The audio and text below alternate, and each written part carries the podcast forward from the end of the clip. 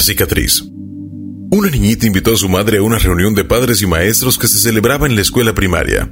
Aunque la niña no deseaba que fuera, la madre aceptó la invitación. Sería la primera vez que sus compañeros de clase y su maestra vieran a su madre, pero a la niña le daba vergüenza su aspecto.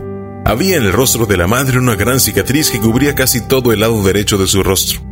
En la conferencia la gente quedó impresionada con la bondad y la belleza natural de su madre a pesar de la cicatriz, pero la niña seguía avergonzada y se ocultó detrás de todos.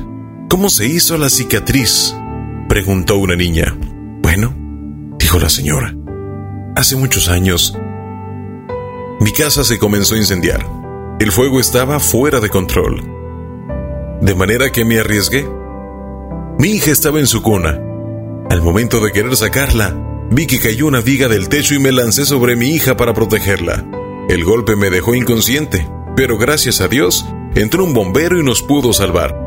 Esa cicatriz me acompaña por siempre, pero nunca lamentaré lo que hice. Después de ese momento, aquella niña sintió una profunda admiración por su madre y sintió vergüenza por las veces que se avergonzaba de ella. Las cicatrices quedan marcadas en nuestra vida. Son huellas permanentes de lo que hemos sufrido, del aprendizaje, de crecimiento. Nunca te avergüences de tus cicatrices.